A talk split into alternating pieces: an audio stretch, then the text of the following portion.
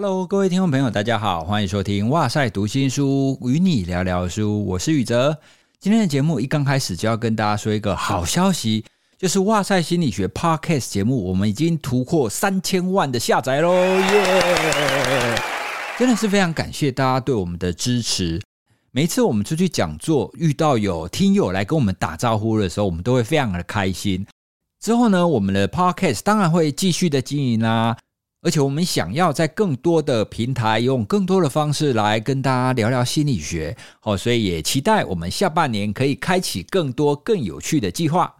那这一集呢，是哇赛心理学跟天下杂志所办的直播导读的精华，我们聊的是《从容心态》这本书。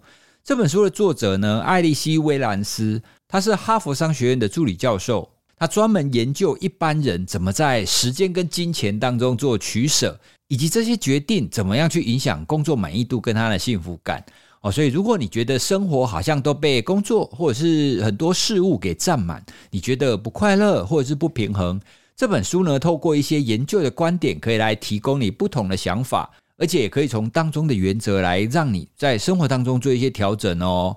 好，那开始我们今天的导读之前啊，有两点跟大家说明一下。第一点呢，是直播导读，因为是对着大家讲哦，所以我在讲话的语气上会比较高亢一点 哦，所以等一下如果大家发现说，哎呦，那个语气怎么不太一样的话，那请大家不要介意。第二点呢，就是在直播当中难免会有一些跟参与者互动，或者是我回应聊天室的情况。当中其实也都是跟主题有关呐，哦，并不是像一般赞助啊，说诶谢谢你的赞助啊，那摔牌汉堡哦，并不是那种情况哦，所以请大家不要介意。接下来就开始我们这一本《从容心态》导读喽。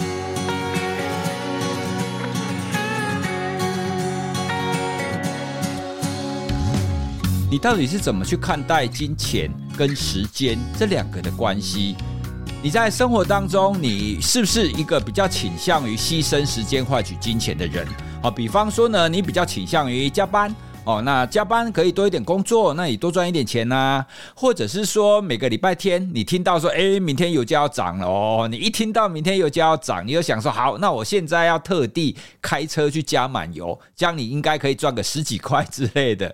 或者是你在网络上买东西的时候，你会不会想说，哎，不行，我在网络上买，我一定要比价，我一定要找到最便宜的哦。所以你买一个东西呢，你可能会花个半个小时到一个小时，甚至更长的时间，想要买到最便宜的东西。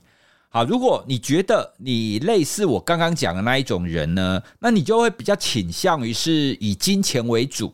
当然，相反的，它就比较是以时间为主嘛，好，就是你觉得，诶，工时短一点，少赚一点没有关系。好，那网络上买东西呢，你也不要太计较哈，反正方便就好。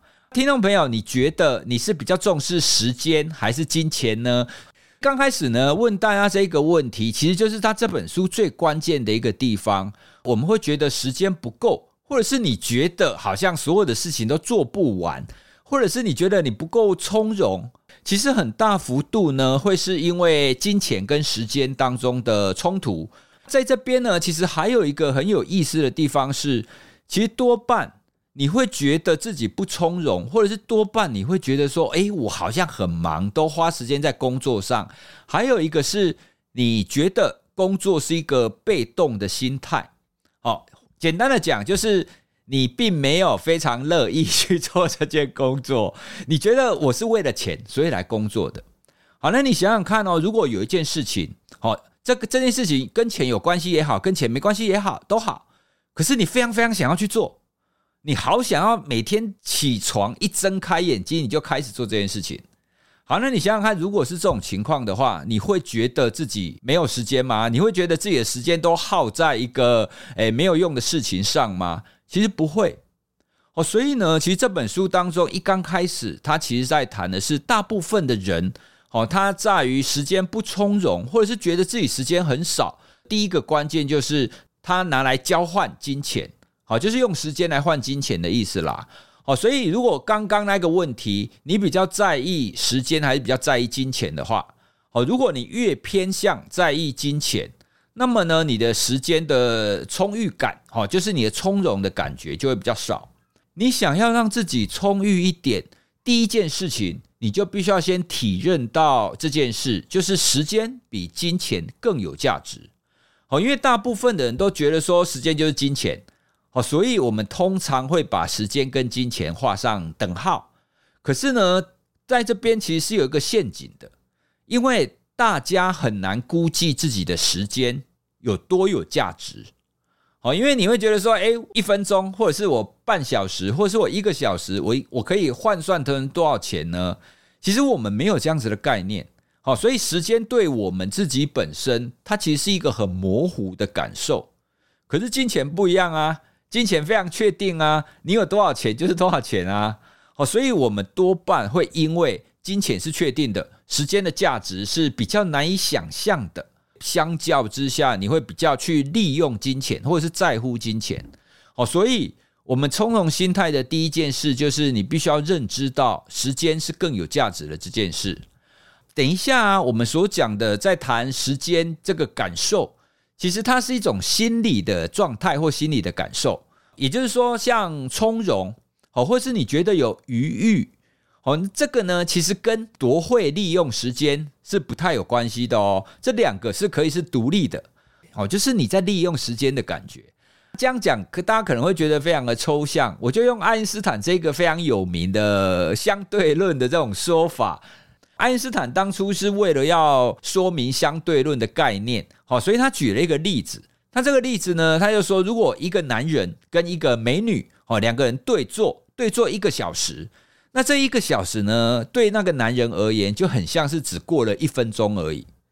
但是呢，如果你让这个男人坐在火炉上坐一分钟，这个男人呢，就会觉得说，哇，这一分钟好像是一个小时。好，所以呢，他就说好，那这个感觉呢，其实就是相对论。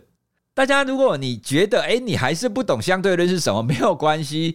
这个例子的重点是想要让大家知道，其实很多事情，绝对的时间跟你内在你觉得过了多少时间，或是你觉得你拥有多少时间，不太一样。好，所以呢，我们在这一本书里面谈的，其实很多都是这种心理的感受。好，那这种心理感受，这种重视时间，或者是自己时间是比较有余裕、比较从容这样子的感受，在研究当中呢，他就发现他这一类的情况，它其实是有很多好处的。好，比方说，他们发现，如果你是一个比较重视时间，然后你比较能够有从容心态的人，是比较有幸福感的，那人际关系也会比较好，而且很重要的是，你的工作满意度也会比较高。哦，换句话说，如果你在工作的时候，你觉得，诶，我的工作是我可以控制时程的，我不是被工作推着跑的，那么你的工作满意度也容易会比较高。还有一个呢，就是我们在说的利他行为，好，就是你比较会愿意去帮助别人。很多人没有没有想象到，其实帮助别人这件事情。它不会单纯只是一个你是不是一个好心人，或者是你是不是个善心人士啦。它会牵涉到很多其他的因素，有其中一个因素就是你觉不觉得自己的时间是从容的。好，如果你有从容的感受的话，你才会比较愿意去帮助别人。好，跟大家举这个很有意思的实验，这个实验呢叫好好撒玛利亚人实验。哦，他其实是找了一群神学院的学生，然后让这群神学院的学生呢，就是填问卷。哦，因为心理学实验很多都是叫人家来填问卷，然后花他的时间。填完之后呢，其实这一群神学院的学生，他要走一段路去跟小学生讲一个故事。这个故事就是好撒玛利亚人故事。其实这个故事的概要呢，其实就是在讲说有一个人哈，他很乐意去帮忙别人，好，就是乐于助人的这样子的一个故事啊。好，所以呢，这些神学院的学生呢，他即将要花十来分钟走过去，可是呢，在这个时候。实验者他就跟这一些神学院的学生，给跟他一半的人讲说：“诶，你现在时间已经不够了，你已经迟到了，你要赶快过去哦。”好，就是要让他觉得：“诶，我快迟到了，我的时间不够。”那另外一群人呢，他就跟他说：“诶，没关系，你现在走过去还有很多的时间。”好，就是让他觉得时间是充裕的。好，那实际上呢，他们走过去的路上都有一个就是倒在路上在痛苦呻吟的人。好，就是他们会看到一个需要帮忙的人啊。这两种情况，这些神学院的学生会不会伸出援手去帮忙他？各位，你想想看哦，其实在这个情境底下，他自己是一个神学院的学生，而且他等一下他要去跟人家讲乐于助人的故事，对不对？所以他脑海当中应该都充满着说：“诶，我要乐于助人才对啊！”他应该充满了这样子的意念。可是呢，这个实验就发现，如果你让这些学生觉得他快迟到了，那么他们实际上在路上去帮助别人的比例，不到十分之一，非常非常的低，而且更多的呢，他是根本没有看到有有人需要帮忙。可是呢，如果是有充裕时间的那一群人，他们就大部分都会伸出援手哦。换句话说，他们大部分呢都有看到了哦。所以我想要用这个实验让大家可以理解刚刚我前面讲的时间充裕感这样子的一个概念是什么。好，因为呢，如果你觉得你快迟到了，你就觉得时间不够嘛，那这个时候很容易会牺牲了很多其他的事情不做，即使这件事情你本来是会做的，好，比方说助人，你也会因为时间的关系而没有去做它。那这个呢，就是第一个想要跟大家分享的，当我们就是没有重视时间，那当我们一直觉得时间不够。这样子的情况呢，会产生一个我们称它为隧道效应。好，那隧道效应的概念就是，大家可以想象，你如果开车，或者是你走到一个隧道里面，然后呢，你前面就看到隧道口了嘛，对不对？可是呢，你这个时候你所看到的隧道口，实际上你只看到外面天空或外面景象的一小部分而已，对不对？可是实际上外面的景色是很大一片啊。当你在隧道里面的时候，你看到的这个景象只有一点点。好，这隧道效应指的就是，当你在时间匮乏的情况底下，你的注意力就会被限缩，你就感知不到，或是你就观察不到、注意不到其他的你应该要注意的事项。好，像刚刚我们举例那个好撒玛利亚人的实验一样。那除了刚刚我们讲的这个隧道效应以外，还有另外一个，这个大家应该会很有经验，就是。你如果觉得没有时间，这个时候呢，其实你特别会想要找一些其他的小事来做。好，比方说以前啊，我们在写论文的时候，我们很常就是说，哎，写论文你不想写啊，或者是你明明已经很赶了，但是你就是不想动手，你就是一直在那边拖延。那这个时候呢，很很多的人都会去做一件事，就会去去扫厕所，就会去把自己的房间打扫得干干净净，或者是会做其他的小事。好，那这个情况呢，它就很像是你现在虽然没有时间，你应该要赶快做写论文这件事，可是呢，你就特别想要去找一些比较容易的小事来做，因为写论文这件事很难嘛，那没有办法很快做完嘛。好，所以呢，你就不想要做这件事情，你因为你需要对时间有控制感，好，所以你就会找这些小事情来做。好，因为控制感。它就是会让我们觉得时间充不充裕，你内心有没有余裕，你有没有办法觉得从容，最关键的一个要素哦，就是控制感。我们生活当中，或是我们的心态当中，会有哪一些时间陷阱，让你觉得时间不够，让你觉得时间是匮乏的？我们的科技，我们的知识会越来越多嘛？那大家想想想看，其实大部分每一个科技在发展出来的时候，我们多半会觉得，哦，这个科技可以帮我们省时间，对不对？电脑出来的时候，你是不是觉得电脑出来的时候可以帮你节省很多时间？那接下来手机出来的时候，大家是不是觉得说，哎，手机出来，哇，这个工具很方便，可以节省很多时间？我们在每一个科技出现的时候，其实它都会标榜着这个科技的开展，它可以让你节省时间。可是呢，很多人其实并没有觉得我们现在时间更多了啊。科技的进展，它会发生两件事。第一件事呢，其实是虽然科技帮我们省时间没有错，好，可是呢，我们也因为省下来时间，然后我们又去找更多的事工作来做。你省下时间，你没有把时间省下来给你自己，你就觉得更忙了嘛。第二种呢，其实是我们在生活当中会需要更注意的。我们因为科技的进步，让我们的生活的时间变得很碎片化。像我以前年轻的时候，我可以坐在书桌前面读书，一读就大概读个半个小时、一个小时没有问题啊。可是现在很难哦，因为现在比方说我在读书的时候啊，一下子跳了一个讯息，那一下子又要回一个信，你没有办法聚焦在一件事情上很长的时间。大家也常常听过，我们现在的注意力越来越短，哦，所以呢，会因为这两个因素，会让你觉得说，哇，我这一整天好像都在工作，我做了非常非常多的事，我完全没有自己的时间。好，因为时间碎片化，你会觉得你好像都没有休息到嘛。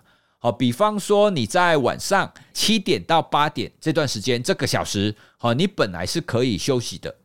可是呢，你在七点到八点之间，你有可能中间就插进了一个，诶，收了一个 email，然后这个 email 可能是工作上的，所以你花了十分钟回回这个 email，或者是你收到一个 line，好，那这个 line 呢也是工作上的，啊，你回了一个 line。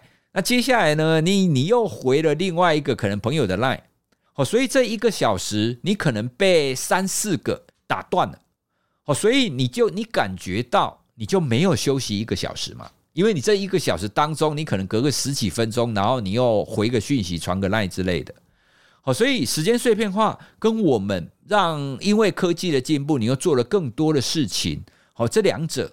让我们有这种越来越忙的这样子的一个倾向，可以划一下看你的手机使用每天的时间是多少呢？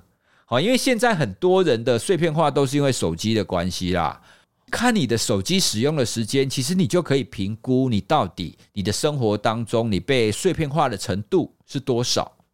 好，所以这是第一个我们比较常见到的，好，我们觉得越来越忙的这样子的一个时间陷阱。第二个时间陷阱呢，我们就要切入谈我们今天最关键的一个议题：到底金钱重要还是时间重要呢？我相信很多人会觉得说啊，我就是没钱呐，啊，我没钱啊，所以我只能用时间来换钱呐。好，这种在书里面他就谈了一个金钱至上论。好，金钱至上论的概念就是，因为我没钱，所以我现在要用时间来换钱。等我有钱了，我就可以有时间了。到这边呢，我们要先来沟通这第二个时间陷阱的一个问题，就是其实呢，不管是钱还是时间，终极目标其实都是要让我们自己幸福快乐，对吧？各位，你想想看，你赚很多钱的目的是什么？当然是你要快乐啊。那你你如果有很多时间，你要干嘛？当然是要去做你快乐的事啊，对不对？好，所以呢，不管是哪一种，其实终极目标都是要让你自己感觉到幸福或感觉到快乐。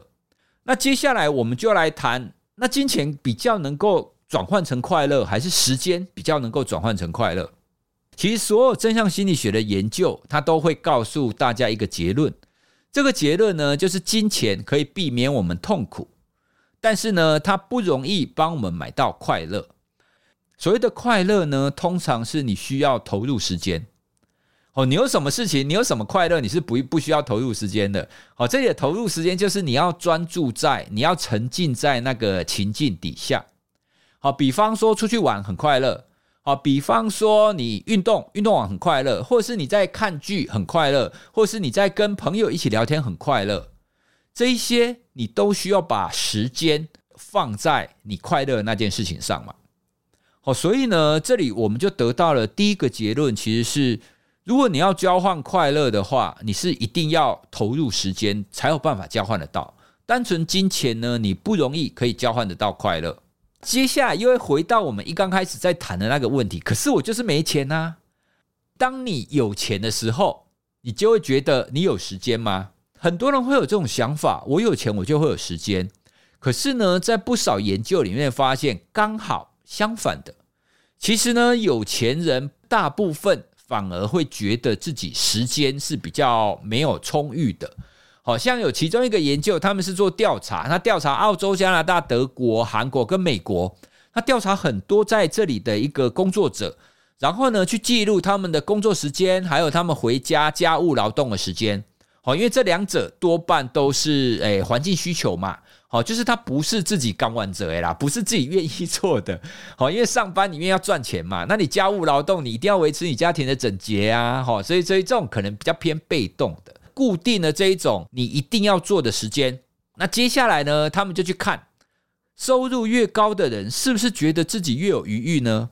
刚好相反，收入越高的人觉得自己越有时间的压力。换句话说呢，他们会觉得时间越紧迫。好，因为你如果没有对时间感受有一个正确的认知的话，当你越有钱，你会觉得自己越没有时间。然后呢，你又觉得自己越没有时间，你又觉得好像要更有钱才可以更有时间。所以有没有觉得这样变成是一个恶性循环？你没有时间，你就去赚钱，想要更有时间。可是你越赚钱，你又越没有时间。哦，这里的没有时间是一个感受哦，大家记得，哦，它是一个时间的匮乏感。千万不要觉得你要有钱才有时间，然后呢，接下来你才会快乐。这样子的一个公式，它其实是不存在的。好，那实际上的概念呢，应该是不管你有没有钱，你都要先让你自己有从容感。哦，从容感就是你的心态感受上，你必须要有你控制时间的这种感受。这样子呢，你才有办法拥有快乐。那么，从容感的关键是什么？前面我们就有稍微提到，其实从容感的关键在控制感。哦，控制感，简单的说，同样是在工作，那你的工作如果是你甘愿的，你自己选的，你觉得我的工作是我选的，我愿意主动去做我的工作，那么这个就是你的，你对你的工作是有控制感的。可是相反的。如果你觉得你的工作就是用来交换金钱，可以的话，你尽量就不要工作。那么在这种情况底下，你当然觉得你的工作是没有控制感，然后工作就会成为你时间压力的一环。哦，所以当我们理解到这一点的话，你就可以知道，压迫我们的生活的不是实际上你要做的这件事，而是你对于这件事到底有没有控制感。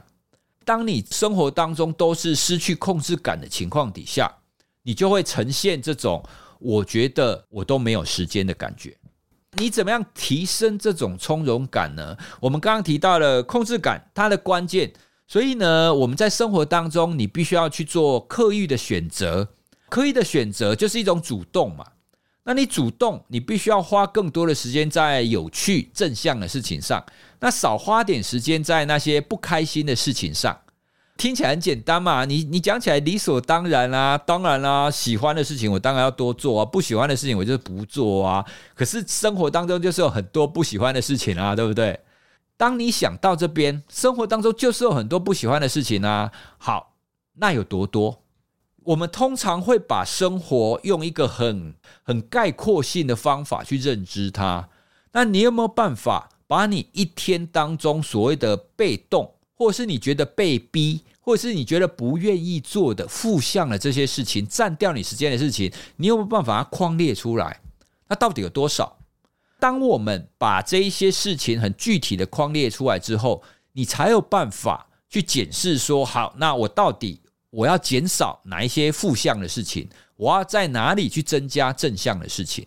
刚刚啊，我们有提到尽量减少不开心的事嘛。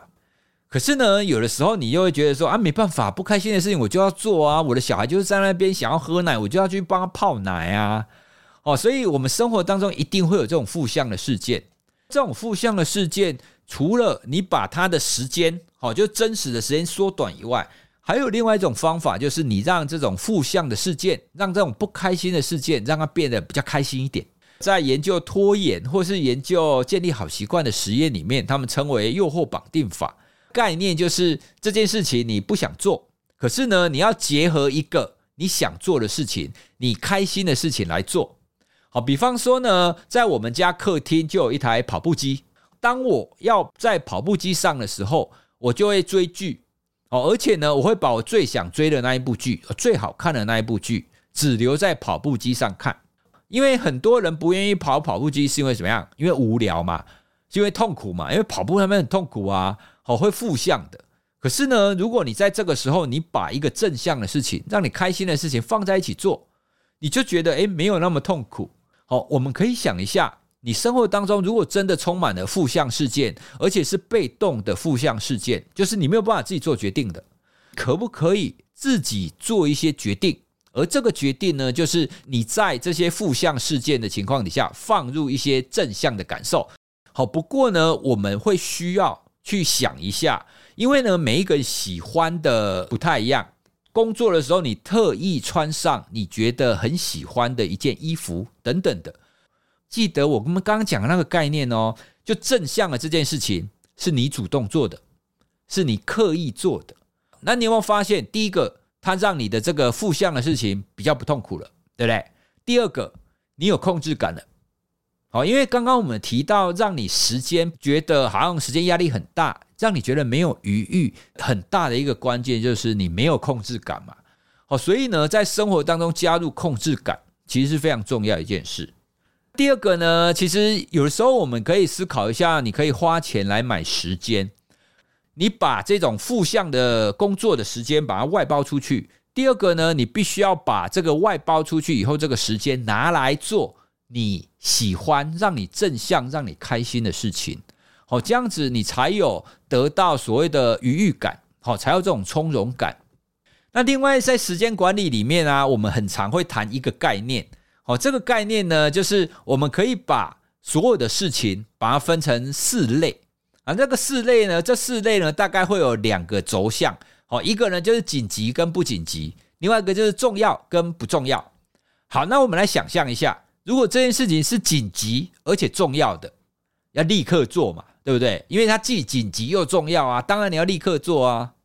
那如果这件事情是不紧急而且不重要的，你如果盘点你生活当中你做过了很多事情，你觉得诶这件事情根本不紧急也不重要，你就删掉，你就不要做嘛。它 既不紧急也不重要啊，你当然就不要做啊。好，所以这两个当然我们可以很容易理解，但是接下来如果紧急，但不重要的事情呢？其实我当初在读这个时间管理概念的时候啊，其实我读到这边，我才发现所谓的外包做或是协调别人一起做，其实这个概念不只是我们刚刚讲的花钱买时间，它还有一个很重要的概念是，你可不可以信任别人，他可以帮你完成。比方说，当你养小孩好了，好，那如果你每天都会帮小孩子，比如帮他洗碗，或是帮他整理整理他的书包，好，因为你觉得你整理比较快嘛。整理书包这件事情很重要吗？还好嘛。这种紧急但不重要的事情，你就可以选择外包，叫孩子自己做。你可以不用把那么多事情都揽在自己身上。最重要的就第四个，就是它是很重要的事情，可是它不紧急。诶，那很重要的事情，可是不紧急的怎么办？好，这一块其实才是我们最需要关注的地方。好，为什么呢？你现在联想到你生活上的事件，什么事情是你觉得重要但不紧急的？其实很多人呢，都把陪伴家人当做是重要但不紧急的事情。陪孩子重不重要？重要啊。金鸡讲运动，对，运动也是重要但不紧急的事。像这种运动或是陪伴家人这些事情，我们都觉得很重要，但是我们都觉得它不紧急，所以这个才是我们会需要更关注的一个地方。关注是什么意思？你必须要刻意的把它放进去你既有的时间里面，好，因为这样子你才有办法让你的生活当中充满了这个正向的事件。其实时间的充裕感，所谓的从容感，它除了去降低刚刚我们讲的那个负向的以外，还有另外一个关键，就是你是不是真的投入了你的注意力，然后放在这一些你觉得正向的事情上。好，因为我们生活当中会很常，因为你在很忙碌的情况。好，比方说你在下班以后，你可能还会想着说，诶，下礼拜还有什么事情没有完成，或者是这个礼拜还有什么事情做坏了。好，所以你内在你可能没有去投入在你当下的情境。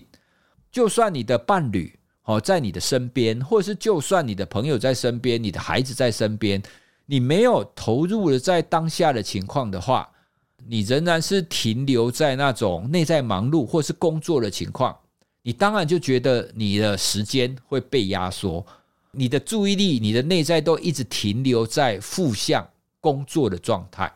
你必须要让你投入在生活当中那些正向的时刻。当你投入的越多呢，你才有办法越觉得你生活当中是从容的。好，那今天来跟大家谈《从容心态》这本书。它从一些比较大方向，而且从很多的科学研究来告诉我们，你关键在于你可不可以更关注时间，好，相对于金钱来讲，更重视时间一点，好，因为当你更重视时间呢，你才会更快乐。可是呢，因为我们的大环境的关系，知识的进步啊，科技的进展，会让我们就是更忙，然后时间会碎片化，所以我们每一个人，哦，你都会需要更加的去觉察你自己的时间是怎么用的。然后呢，你必须要不断的去提醒你自己，你要把时间浪费在美好的事物上，哦，你要尽量的去找那一些开心重要的事情，然后放在你所拥有的时间。然后尽量的减少那一些负向的事情哦，所以欢迎大家可以再去多多阅读，然后我们可以多多的讨论。哇塞心理学与天下杂志在今年的每个月都会有一场线上直播的书籍导读，下个月呢是在七月七号周五的中午。